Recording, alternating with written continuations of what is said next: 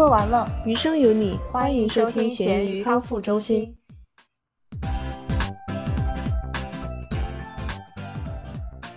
大家好，我是每天几乎都要开车，但是却非常讨厌开车的大米。大家好，我是车龄不长，但是从来没有违章事故的小熊。好厉害呀，小熊，从来没有违章是吧？立下了 flag。对，这是我们的第八期播客啦。然后我们这一期想来聊一聊，可能大家日常生活中都会接触到的车。我们两个虽然不是什么资深的老司机吧，可能对车也不是太了解。这期就来跟大家分享一下我们在用车的过程中的一些小故事。我们是纯分享，并不是专业性的给你提供车的建议或者打广告。我们还没有接到商务，我们也不懂车。其实最开始做这个选题的时候，我就有在想，我们两个又不懂车，为什么要讲车呢？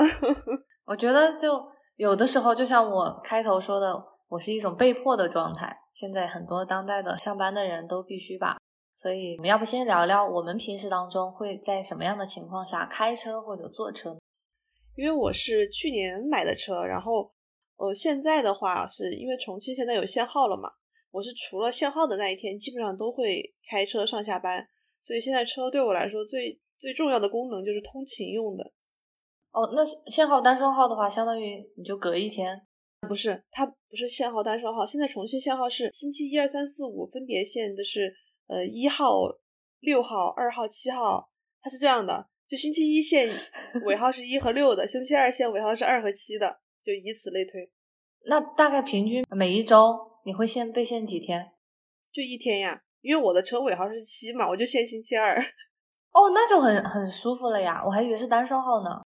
但是重庆这个限号，你知道，它就限两个号，而且就只是在早上七点到九点和下午的五点到七点，所以说就时间不是很长。你你在那个时间上下班的话，其实也没有感受到有很大的 限号的好处，还是该堵的地方还是会堵。哦，所以你从家里到公司通勤这个距离大概是多久呢？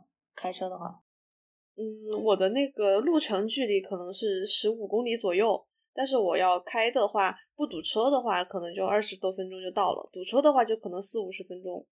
哦，那么久？那你会因为比如说避免早高峰、晚高峰，而比如说早早一点起床去公司？对，我会我会晚一点起床。我一般早上走的时候就是已经九点过了，然后我就可以二十多分钟我就到了。哦，你们公司会上班时间灵活一些是吧？对，我会灵活一点。我就是去晚一点，大家不会有什么意见。感谢我的同事们，那挺好的。其实我也差不多，但我是因为我的工作时间比正常的来说要早一些些，所以我也是完美避免了早高峰。我们上一期，嗯，前两期有聊到我的作息习惯，因为老师的话，我们要求七点四十五到学校，嗯，第就是提前半个小时，第一节课是八点十五。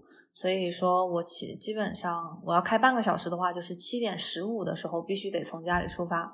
那个时候，在美国来说算是一个比较早的出行时间，而且整体来说，美国的人口基数少一些的话，那个路上也没有很拥挤。那你是每天都要开车吗？嗯，除了星期三，因为我们这学期因为疫情的情况，星期三是在家里上网课，所以其他的时候我需要去学校的话呢，我就必须得开车。哎，那你们家因为猪肉也要上班嘛？你们俩是同用同一辆车还是？好问题。首先，因为猪肉他现他是一个程序员嘛，所以他现在大部分还是可以在家里工作。其次，我们他以前是在加州工作，他当来到华盛顿这边的时候呢，我们就选择了一个地方，是他刚好可以坐船去上班的。哦，其实不是大家想象的那种船，叫 ferry，就类似于渡轮这个样子，是比较适合通行的人的。嗯，我们选的公寓离通勤站特别近，大概走过去就可以。然后坐二十分钟的那种快速的渡轮，到了那边那个站点离他们的公司大概再有十分钟的步行距离，所以他就这样上下班。所以我们就只需要一辆车。在他来之前的话，其实我自己是有一辆车的，但我们后来因为之前那个公寓它只允许停一辆车。就你另外一辆的话，不知道停在哪里，还可能还要另外交停车费，所以我就我就把我那辆车卖掉了，然后只留下了他这一辆。那像你的话，比如说你的小区或者公司停车方便吗？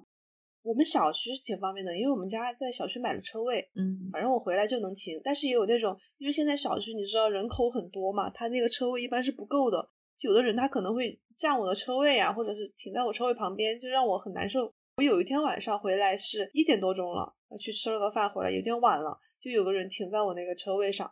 我给他打了个电话，然后我当时打的时候我就很害怕，我就心想他不会骂我吧？我，就是一个女的接了，我说老师你你车停到我车位上了，他说不好意思不好意思，他就赶紧下来把挪走了。哇，他一点钟他睡了吗？我当时也在思考这个问题，我说我不会打扰别人睡觉吧？但是一想啊，我的车位被占了，应该是我理，应该是我比较占理，他比较理亏啊，然后我就打了。所以你们的车位是固定的是吧？就你买了那个就是是同一块地方，理理所应当的应该你停。那肯定呀，我买的当然是，所以那个土地都是我的了，好不好？我还以为是，就是比如说一个停车场里面，你有资格停在停车场的另任一个地方。哦哦哦，不是，它是固定了的，就是你的那个车位上面，它会有一个牌子写了私家车位，然后把你的车牌号写上去。那如果这样还停在你车位上，就会有一点点，他自己不会不好意思吗？对呀，我现在小区就是很多这种人，他有的时候停到别人私家车位上停不下了，他还会停到过道上。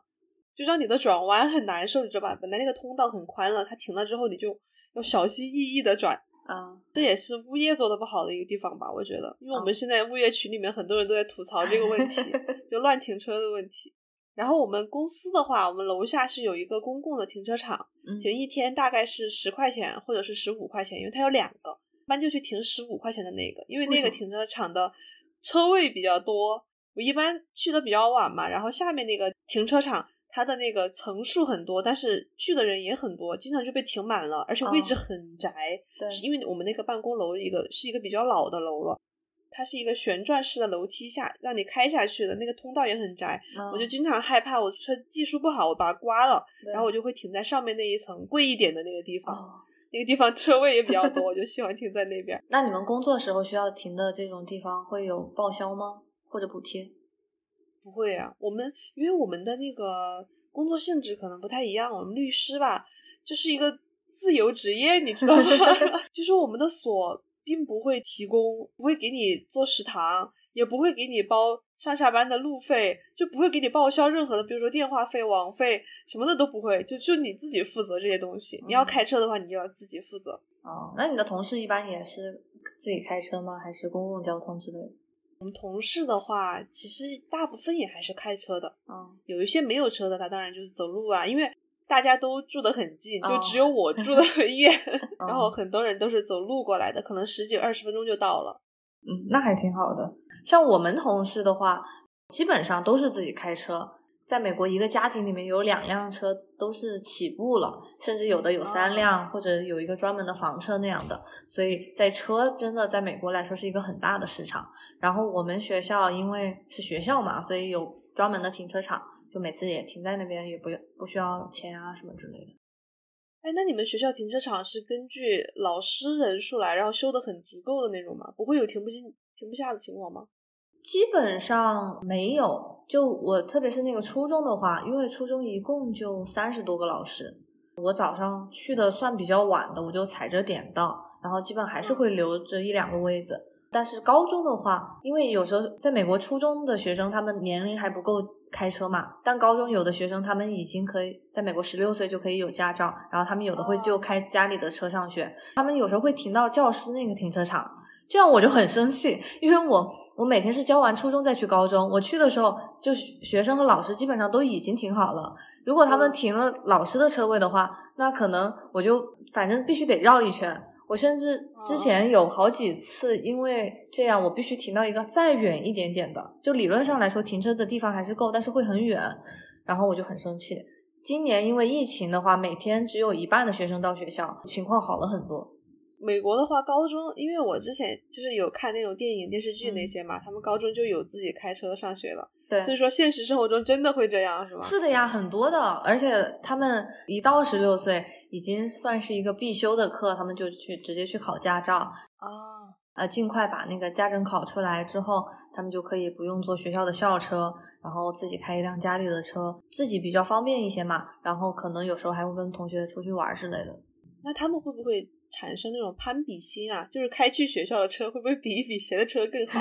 我倒是不知道，因为我还没有这么深入学生内部聊这个，我觉得稍微有一点点敏感的话题吧，也。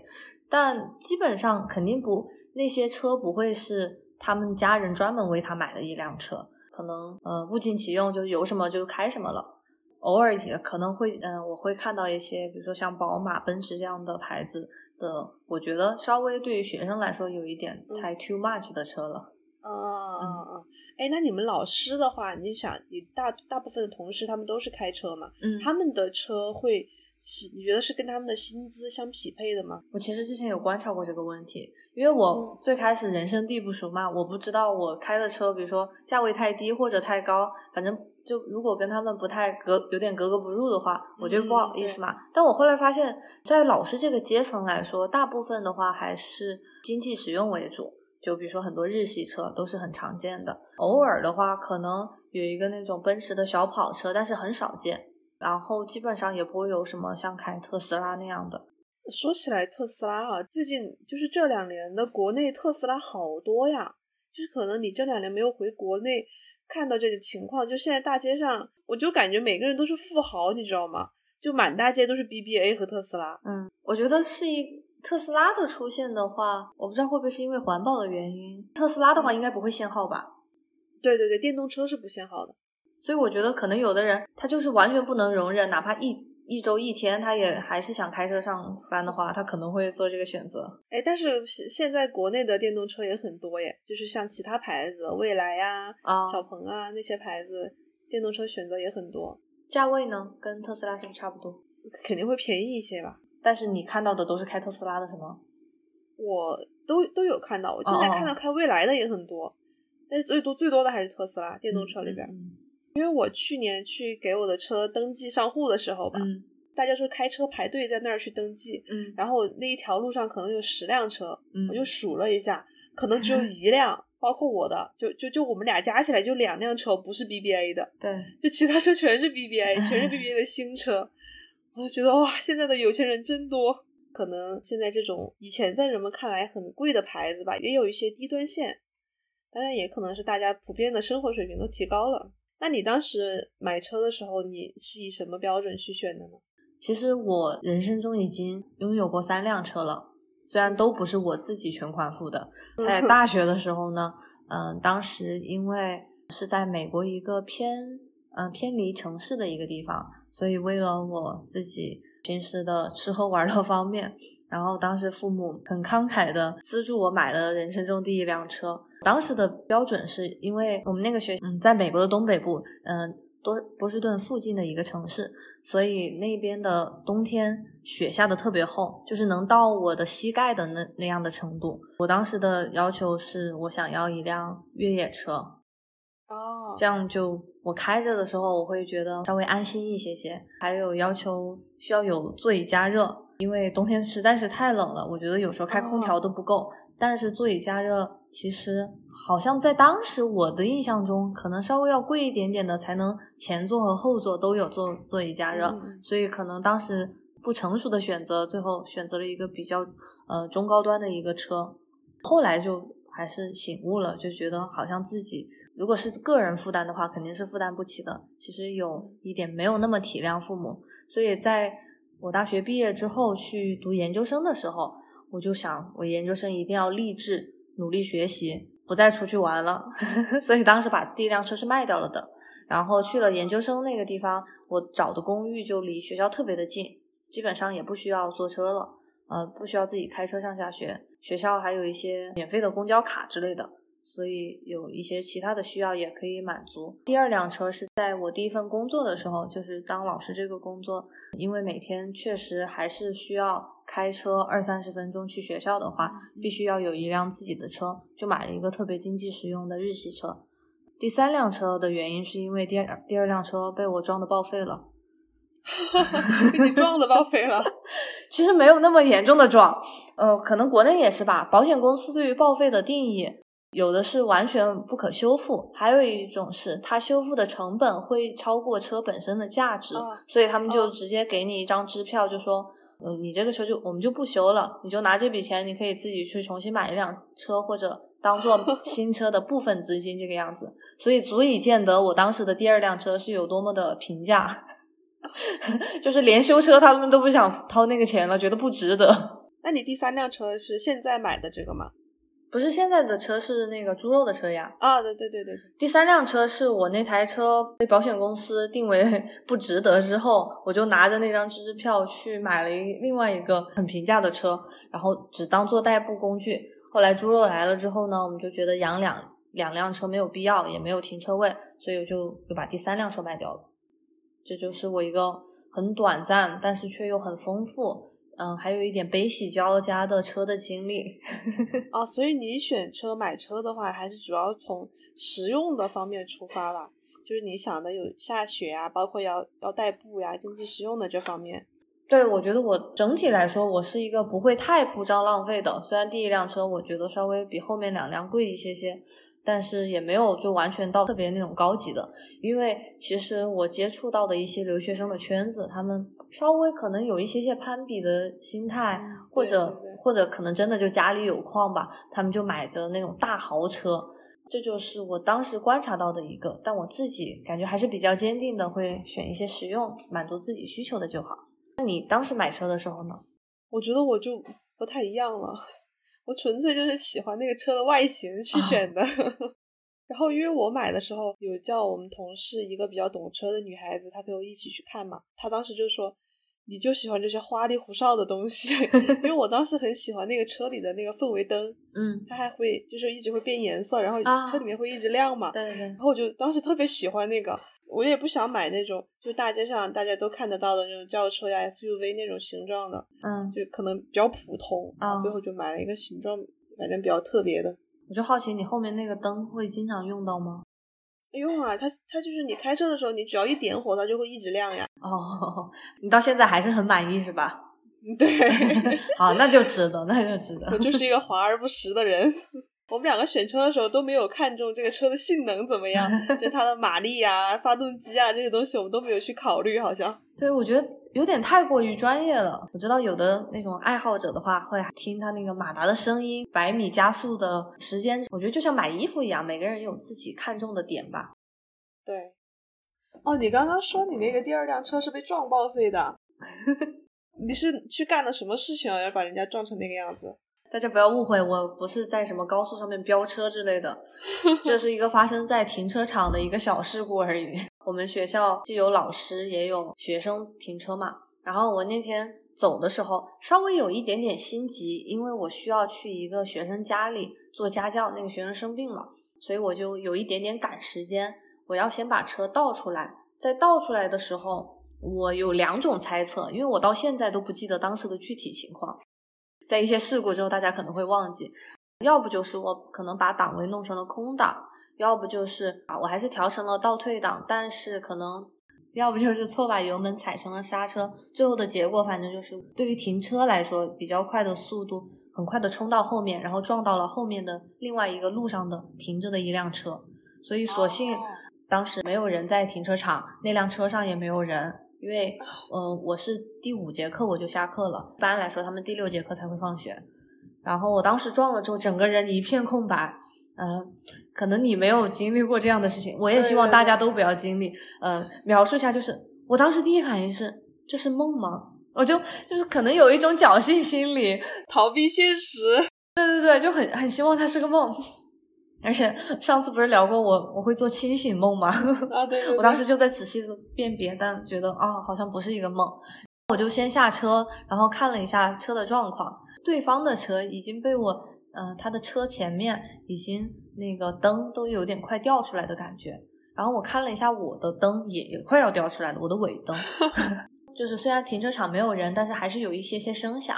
所以在远处停着的一个。是给我们学校食堂供货的一个大货车的司机，他就下来了，他就下来看我的情况，问我有没有事。我说我没有事。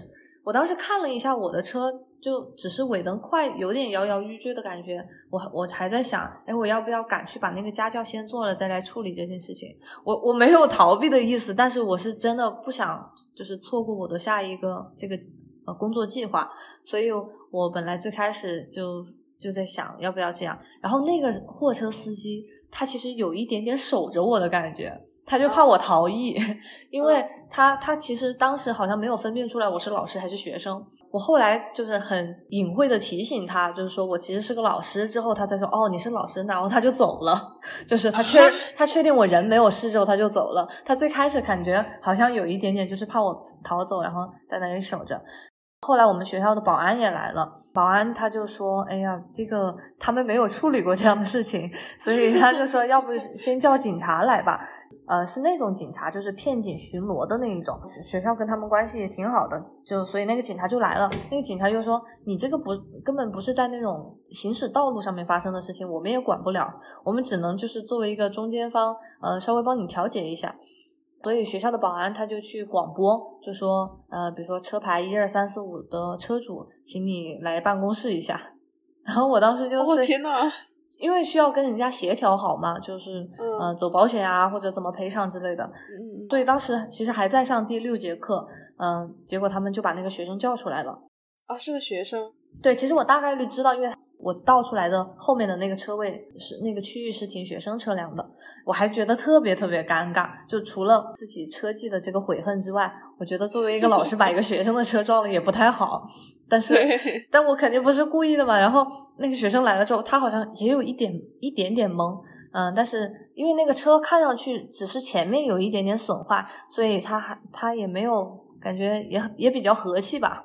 就说他这个事情他也解决不了，必须得告诉他的父母嘛。然后我就在等待一些他的保险信息和他父母的联系方式。与此同时，嗯，我不是本来要去补课嘛，我就又又给那个补课的家长打了个电话。就说我遭了车祸，然后来不了，呃，遭了一些事故，不知道他们有没有 相信是真的。就听上去是一个很很 random 的一个事情，但就这样真实的发生了。然后我就一直在那边等着，然后结果等到第六节课都放学了，大家还没有就是完全的处理好，就两个两方的沟通过程，所以就还有一些老师学生从我旁边开车回家经过啊，好尴尬。好尴尬，社会性死亡的感觉。对，因为我就必须在那里嘛。然后后来他父母终于赶过来了。本来那个警察说，你们要是把信息都交换好之后，你就等保保险公司来处理这件事情，你就不用管了。但我还是觉得，我要至少要跟当事人见一面吧，就是他的父母，这个车主。所以我就等到他父母可能也是下班之后才过来，所以等到了大概五六点钟吧，我就当面跟他们说了一句不好意思，然后就说肯定是走保险嘛，因为我也不懂其他的，还说需不需要我补偿什么之类的，我没因为我没有这方面的经验，然后他们就说保险公司赔付就好了，然后留下了我的联系方式。最后最神奇的是，他们把那辆车直接开走了，啊，就开回家了。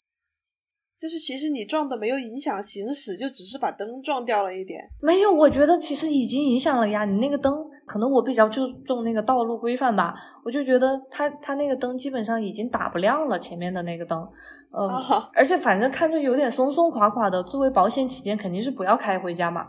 但他们就说没事，我们就开回家了。然后他们就走了。但他们走了之后，我不敢开我的那辆车，就 我的尾灯也着了嘛。因为我害怕的是，除了尾灯亮不亮之外，我不知道里面的路线有没有撞坏。就比如说，对，就是断电啊，或者哎，说不清楚。反正我我就是个小白，我就不太懂。又跟我的保险公司打电话，就说能不能把我的车先停在这边，然后保险公司应该是提供租车服务的。我就说，嗯，你们就给我租一辆车，然后我这个车看你们什么时候来修好呀，或者拖走。然后保险公司说可以。他们最后就拿就叫了一个租车行的，把把租的那个车开过来，剩下的那两三周我都是开着那辆租的车。哦，美国这个保险公司服务还挺周到的感觉。对对对，我就觉得当时我还在想，因为我一个人人生地不熟的，我又没有人能把我接回家，那就很很尴尬，而且我每天必须要自己一个人开车过来就上班的话，那我该怎么办呢？结果他们说有这个租车服务，就特别好。然后我那辆。撞坏的车在停车学校停车场大概停了两三个星期吧，因为 就他们美国的效率，就有的效率很快吧，但有的效率又特别特别的慢。我必须要等那个一个观察检查员来先确认了情况之后，再拖到修车公司，再给一个估价，最后再决定后续，就特别的漫长。我当时开那个租的车的时候也心惊胆战的，就有点后遗症了，就很怕。但反正最后，哎，也就算解决了吧。他们就最后宣布这辆车不值得。啊，就是他们给你两三周的评估时间过去了之后，告诉你这个车不值得修了。对对对，而且我还还要我自己去送他最后一面，因为我最开始以为他们会给我修那个车的，它看上去是可以修复的。我有一些私人的东西没有拿出来，比如说像嗯一些手套呀、太阳眼镜之类的，然后他们就说，那你还得去取一下吧这些。所以我就开着那辆租的车去见了我第二辆车的最后一面。当时取出来的时候，我还在想，哎呀，我觉得明明能修的嘛，但他们就不给修了，拿出来就走了。随着那辆车宣布不值了之后呢，我也就他们就给了我一个租车租的那辆车的一个期限嘛，我必须需要拿着他们的赔偿金，尽快的去买一辆自己的新车，然后把租车还回去，因为每天他们其实在给租车公司付那个钱。啊，就是说你租车是免费的，就是保险公司帮你付钱。对对对，但是他们会有一个上限，我忘了。比如说哈，比如说上限不能超过一千块钱，所以如果你想要租一一两个月是肯定不可能的。嗯嗯嗯，这就是我的一个比较悲惨的一个事故的经历。哎，那你有没有去了解过？就是你后面那个学生，他们家的车报废了吗？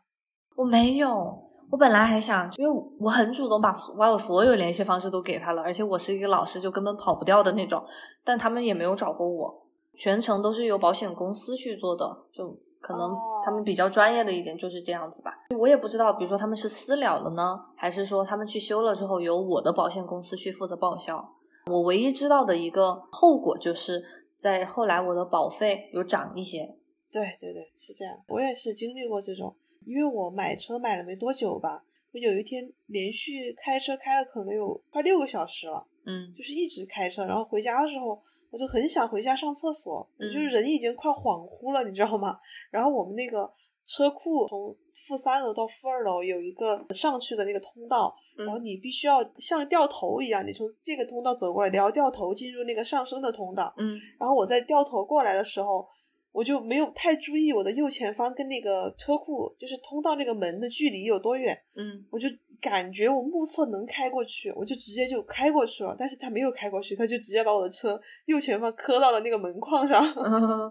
你就听到那个车嘎的一声，我好心疼啊！我赶紧停下来，然后我去看了一下，就是前面的车漆被刮掉了，大概有两两公分的样子。嗯嗯。竖着就是整个车的前方被横着刮了两公分，特别可怕。然后去去那个四 S 店，然后那个车的漆的颜色，我怕在外面的话它调不好嘛，就是没有调到原厂那个颜色，我就开到四 S 店去让他们给我弄原厂的那个颜色。他看了一下，他就说可能有两千块钱，然后然后他就问我你是要报保险还是自己付了？嗯，本来我是想想报保险的，但是我就问了一下我爸，我爸就说。你这种出了事故，你如果说报了保险的话，你下一年的保费就会上涨。对，就你刚刚说的这样。嗯。后后面想了一下，要算了，还是自己给了吧，维持一下我在保险公司优良的信誉。对对对，很多人就还是会需要有一个权衡，但我那个是属于实在是太，我已经预估到修我的车和那辆车都会很贵，所以我只能走保险。嗯嗯嗯，这就是我开车生涯中唯一一次小事故。嗯，那还好，人没事儿，然后也没有影响到其他的车辆。对，就是把自己刮了。还是要注意，大家如果开长途的车的话，中途可以去一下卫生间的，不要太心急，不要等到最后。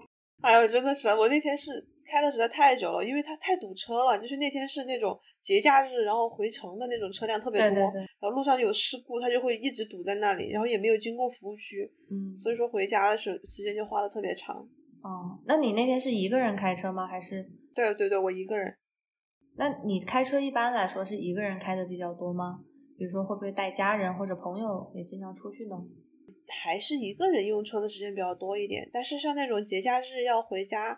因为我们老家可能开回去需要四五个小时嘛，对，然后我就会带上就是跟我同一个地方的朋友，就会跟他一起走。哦，那还不错。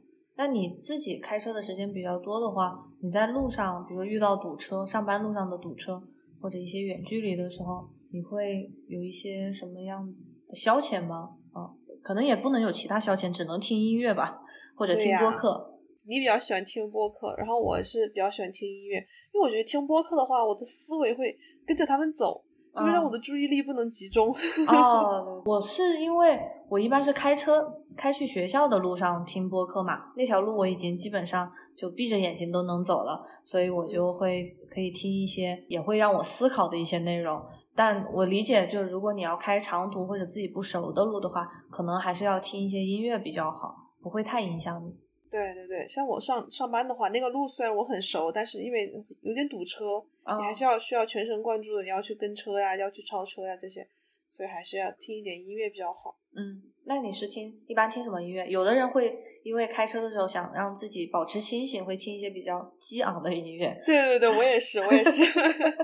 我有时候听到那种，因为我是我的歌单是随机播放的，然后有时候会切到那种比较温柔舒缓的音乐，我就赶紧把它切掉。怕睡着。对我最近最喜欢听的是国际歌。国际歌是？对，感觉像就是那个唐朝乐队的国际歌，《英特纳雄奈尔》一定会实现。可能听过这首歌的朋友都知道，这首歌非常的激昂，非常的正能量，可以让你精神焕发。所以最近我经常循环这首歌。不会让你不小心就超速了吧？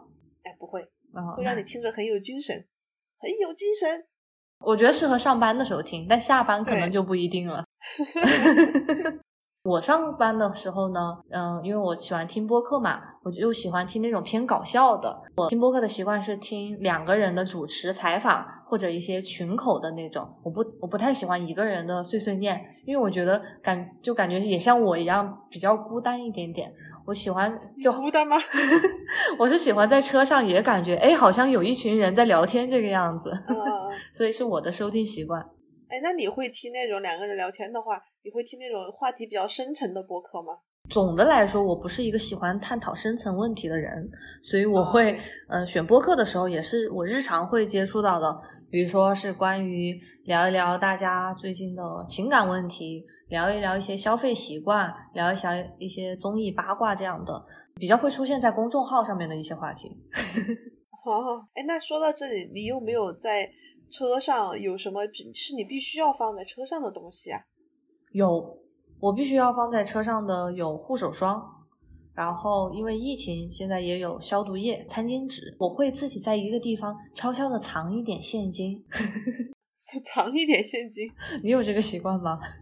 哎，为什么要藏现金？我没有这个习惯，我现在都没有现金了。因为就是怕有时候自己忘记带钱包呀，然后我必比如说必须要去买一个喝的或者花一点小钱的地方，所以我就会藏大概十美金到二十美金在一个隐蔽的地方。哎，那美国现在是没有手机支付吗？哦，说到这个。对，就很少。现在有 Apple Pay 和 Google Pay 这两个比较常见的，但不会像国内那样的微信。嗯，基本来说是很麻烦的。有一些小店基本上也只能收信用卡呀，最多。但我就是怕我自己哪天忘记，完全忘记带钱包了，所以我会一定会有一点后备计划。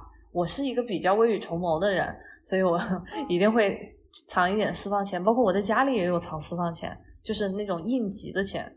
猪肉在旁边有听吗？没有应急的就很十几块、二十块那种，我也不会藏那么多。像我的话，我是必须要在车上放一副那个备用眼镜，嗯，因为我平时是不戴眼镜的嘛。然后我开车的时候必须要戴眼镜，有的时候我包里面忘了拿眼镜的话，就可以用车上的那一副比较老的眼镜啊。然后我就哎也跟你一样，我会放纸巾和消毒液，嗯，其他的好像就没什么东西了。哦，那像你用车用的这么多的话，你平时喜欢开车吗？我不喜欢，我一点都不喜欢，哪怕是在那个事故之前，我也不是很喜欢。我从当时学车的时候就很煎熬，我不会平行停车，我到现在都不会。哦，你说是侧方位停车？对对对，侧方位停车，呃，到现在都不会。然后也因为这个，让我在国内和国外都挂过那个驾照考试。所以我就很大的心理阴影，我觉得可能跟我高中的时候立体几何没学好有关系，但反正就是因为种种原因，我不太喜欢开车，我只是真的把它当做一个通勤的用处。就还好我有猪肉，像如果周末需要出去玩的话，都是他开车，我永远不会自己主动去开车的。啊，就是你们俩要是出门的话，都是他开车。对，一定是他。那像你呢？你平时你会比较享受开车的过程吗？因为我有一些朋友，他们有时候还会自己，比如说今天在家里待太久了，会一个人开车出去兜兜风之类的。嗯，这种情况比较少，但是我开车的时候，我觉得还是挺享受的。我没有很排斥开车，我还挺喜欢那种驾驭一个庞然大物的感觉。确实很方便，就感觉一脚油门踩下去可以代替你走很远的路。对对对，就是这种。然后你还可以操控它，听你的话。当然，这可能跟驾驶技术也有关系。我现在驾驶技术也不是很好，但是就是至少目前为止还没有出过事故和违章吧。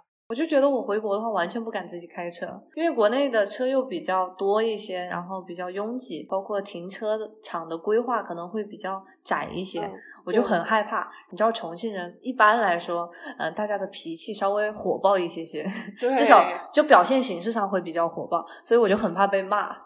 哎，说到这个，你记不记得有大学的时候，大三还是大二的时候，你开的你妈妈的车，然后过来我学校，然后我带我出去玩的那次？我不记得我车技怎么样，你有印象吗？我有，我记得我们俩就是回我，你把我送回学校去的时候，走错路了，就是 逆行走到人家单行道上去了，然后那有前面又有大卡车过来，然后他就在站在那儿，然后指挥我们在那儿掉头，这个司机就下来很无奈。还好人间有真情。我我在美国也遇到过同样的事情，就是 真的很就是很我会做出来的事情。我还记得当时我爸妈来美国玩，带他们去芝加哥玩，嗯，是离我研究生学校比较近的一个大城市，然后也是人生地不熟的。虽然跟着导航，但我还是开进了一辆一个单行道，历史重演了。然后而且最要命的是，我一开过去，有一辆警车停在那里。啊，就在国内的话，很有可能直接扣分了，是吧？或者拉你下来。然后，但我不知道他可能比较好心，或者因为我开的也很慢，嗯，或者有可能当时街道太拥挤了，他不想我堵到后面的车。那个警车就说：“走错了，走错了，你倒回去。” 啊，你是直接倒出去的吗？就没让你掉头，就直接倒倒着开出去了。对我没有完全的开到那条道，就是刚拐进去，然后就看到有个警车停在那里，所以我就马上就是倒出来了。那说到这个，你开车的时候脾气好不好？我以前脾气不好，但后来就好了很多。我以前会骂别人，自己在车里面就会生气，说怎么开的车这个人为什么？但是我不是因为别人开车技术不好，而是因为我不好，别人不让我。哎，我这个人真的是不行，我就会说，哎，你让我一下会怎样？就我有时候拐不过去啊，或者是变道的时候，然后或者有别人先按喇叭，就就是提醒我的时候，提醒你，对对对，然后我就说小气鬼，我就自己会念一句。哎，我觉得你脾气也算好的。我觉得我现在开车脾气特别不好，我就很喜欢骂人。我可能有那种路怒症。你是会自己在车里骂，还是会？不不不，我是自己骂。我我没那么大胆，我我比较怂。嗯，我会在心里默默的骂。像你说的那种，有人在后面按喇叭呀，或者就是打闪光灯，他闪你几下那种，我就会骂一句，就没你那那么温柔，就会想。叫个屁叫，我就会这样，这也还好。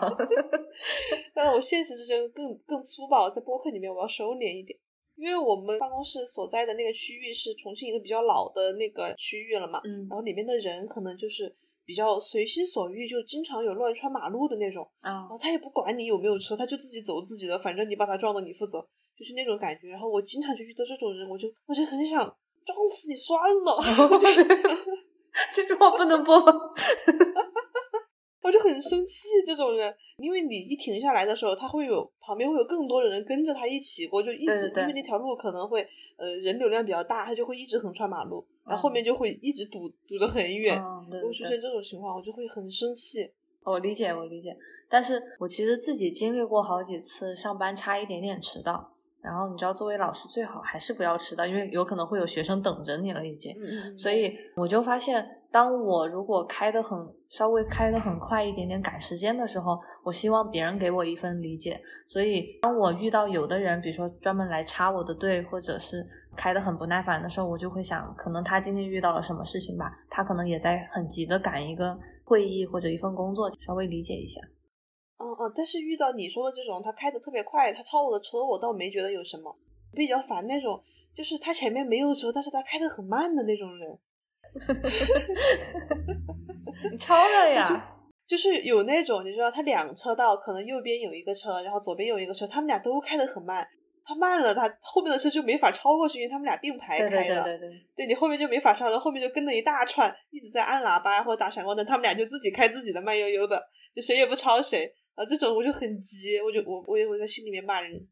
对对对，所以我觉得大家也可以想一下，大家都会有不同的一些工作上、生活上的困扰，然后有一些紧急的事情，尽量还是不要影响别人的情况下，你可以保持自己的开车习惯吧。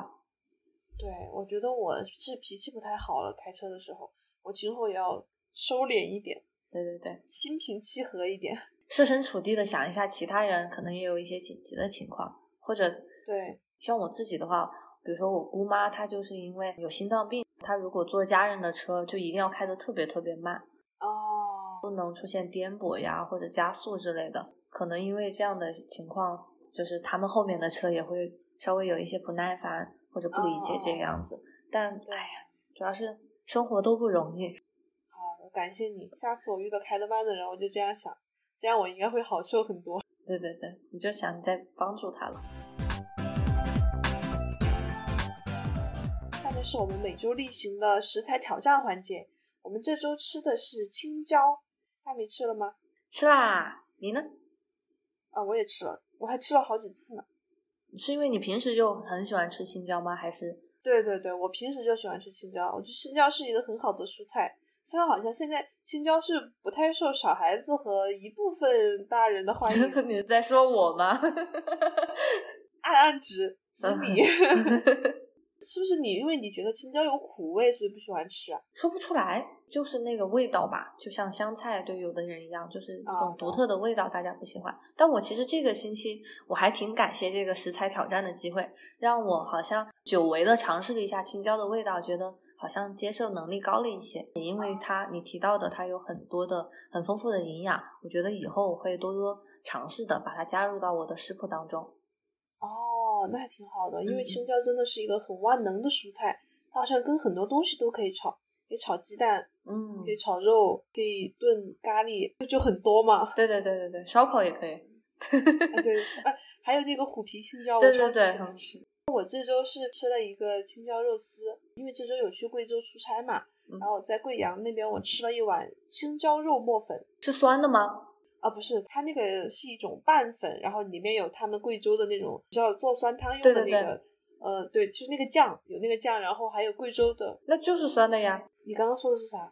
我说是酸的吗？呃，但是那个酱不多，就是它吃起来没有那么浓烈的酸味，哦，然后还有他们贵州的那个胡辣椒。然后有一些其他的佐料，然后上面是浇了一层青椒肉末，那种有点像盖浇饭的那种浇头一样的，哦，特别好吃，我觉得有点像干豇豆的肉末那种感觉。啊，对对对，它是那种糊一点的青椒，就像我们有的时候吃火锅会有那种青椒酱嘛，那种稍微烤糊一点的那种青椒酱，然后就是那种感觉。我吃的是青椒炒饭。其实我以前一直觉得，好像美国的普通超市里没有青椒卖，必须要去什么亚洲超市才能买到。但这周发现，其实就是有可能我以前就选择性的忽视了它，所以这次我就直接在超市很方便的买了两个青椒，一个被我拿来做了青椒炒饭，还有一个是猪肉自己完成的作业，他把青椒和牛排煎在了一起。是我提供的一个建议，因为其实牛排以前会经常加洋葱嘛，但我觉得青椒跟洋葱好像在某些作用上面是一样的，就是作为调味的作用的话，调味的蔬菜，对对对，所以反正它做出来也还不错。像我做的炒饭就比较简单，就是加一点鸡蛋呀，然后把青椒切成切成小块块，再加了一些虾仁儿之类的，这样炒一炒。哦，那还挺丰富的，听起来很好吃的样子。对，我觉得特别适合像宝宝吃的那种营养的炒饭。宝宝不可以吃炒饭吧？哦，就是小学生那种吧，就是适合小孩子的口味，喜欢的那种。对，嗯，然后颜色也比较丰富，有点像乡村鸡的那种炒饭。哎，我刚刚就想说，你说适合小孩子，是不是因为像乡村鸡那个儿童套餐的炒饭？对对对，很像。所以觉得青椒是一个好东西，大家如果你以前可能不喜欢的，也可以去尝试一下，多多发现青椒的好处。那我们本周的新鲜事环节，你这次想分享什么新鲜事呢？我的新鲜事这周很巧合的是，也是跟车有关系的。嗯因为我前天下班回家的时候，我的车是有刚刚有说我停在那个我们那栋楼的负一楼嘛，嗯然后它那个停车位其实是比较窄的。嗯然后我早上停进去的时候，因为我去的比较晚，它就只有那一个位置了。嗯，然后我停的时候，左边那个车我是停在右边是柱子，左边是车，是一个倒车入库那样的。然后我就很靠近那个柱子，不然我的车左边的车门就打不开，我就出不来，因为那个车停的离我很近。嗯然后我就很靠右的停进去了，嗯，还停了两次，因为第一次我试图打开车门，结果失败了，没出来，我又 又停了一次，就特别靠近那个柱子，后面终于停进去了。后面我下班的时候发现我旁边那辆车已经走了，他换了一辆红色的车，嗯然后我就发现那个红车离我更近了，就是就导致我当时去我打开车门，我打我去试着拉了一下我的车门，右边打不开，左边也打不开，我就很慌，我真的进不去，太窄了，我连腿都伸不进去。嗯然，后就去那个红车前面看了一下，他没有留电话号码，对，就好绝望啊！我说我该怎么办啊？然后想了一下，因为这个呃，可能他们那个停车场的保安会跟这边停的车比较熟，我就去问了那个保安，我说这个红车你们认不认识啊？那个保安过来看了一下，说他们不认识，然后他们就围着我的车研究了一圈，就说你这个确实门打不开了，怎么办呢？嗯研究着他跟我说，那你从后备箱爬进去吧。然后我就去研究了一下，我说嗯我真的只有从后备箱进去了，因为也联系不上那个红车嘛。然后就嗯幸好我的车的那个后排座椅和前排座椅是都可以放倒的，哦，就 是可以把它倒下来。嗯然后我就把后排座椅倒下来，爬进去了，然后又把我的副驾驶的座位倒下去，然后再爬到副驾驶上去，然后再转到我的 驾驶座上，听着就好累啊。真的好累，我爬进去汗都出来了。然后我进去了之后，我就跟那个保安说：“我说麻烦你帮我关一下后备箱吧，啊 不然你自己关不了的嘛。对对对，”这样才把车开出来了。就是特别曲折的一段，我这这辈子第一次从后备箱进入车，然后你够瘦，苗条的钻了进去，我觉得可能对有些可能不太灵活的就很麻烦。我现在就很心疼，我觉得我的脚在里面乱蹬。嗯，而且我觉得还好有那个停车场有保安，因为像在美国的话，其实很多停车场现在变成自助的了，就是嗯、呃你就直接去刷卡，就凭那个小票，然后算出金额，你刷卡就走了。一般来说是叫不出来真人的。呃，现在中国的也是这样啊，就是他现在是那种扫码，因为可能国内那种比较发达，他就直接 你进去的时候，他会记录你的车牌，然后会记录你停了多长时间，你直接扫个码，然后在十五分钟之内出来就行，缴完费的十五分钟之内出场就可以了。嗯嗯嗯，一般也是不需要的，他只是可能会放一个保安在那里，呃，因为他们停车不会好好的停嘛，因为那个车位它是有限的，对。很多人他就停的可能比较歪，你知道吧？他嗯，就会一个人占两个车位这种，然后那个保安就要去随时观察那个情况，嗯有的时候进去的车可能已经就是停车位已经被停满了，但是外面显示你还是有空位的，这个时候他就需要去把那个灯挡住，不要让外面的车再进来了。哦，保安就是这样一个作用。有道理，我觉得。嗯，那你这周是发生了什么新鲜事呢？我这周嗯刚做完我本学年的一个工作的评价，是我和高中的副校长一起做的。就每年，因为我教两个学校的话，就会有初中和高中每年轮着这个样子，嗯，对老师做一个测评。一般来说是由一个管理层，像校长或者副校长，他会针对每一个老师。一般九月份开学的时候呢，就开始提醒你说，哎，你今年要制定一个学生的成长计划，然后还有一个你自己的专业成长计划。到第二年的四五月份就要开始反思和总结你有没有达标你自己的计划。哦所以一般来说是因为按照自己的一个标准来设定的一个可行的计划呢，所以大部分来人来说都是会达到的。但你嗯达到的效果，你需要提供一些证据，比如说你是给他们进行了两次考试，然后他们的成绩增长了百分之多少。哦，哎，我还以为你说的那种专业知识是说你在这个，比如说你教中文的，你的中文水平有进步多少是这样的 不是我的，是嗯，是我怎么样去帮助学生进步他们的能力。啊？就是说，教学校对你的考核是其实是一个对学生成绩的考核，是吗？对教学效果的考核。啊，教教学效果。所以其实每年的话，我还是稍微会有一点点压力，因为感觉每年你都要有更高的标准吧，也有更高的要求。但是学生其实不一定是同一批学生了，所以也需要通过自己平时的积累，或者先从我自己提高自己，最后才能体现到我的教学效果上面，就觉得还挺神奇的。那你这学年给自己设置的那个目标是啥呀？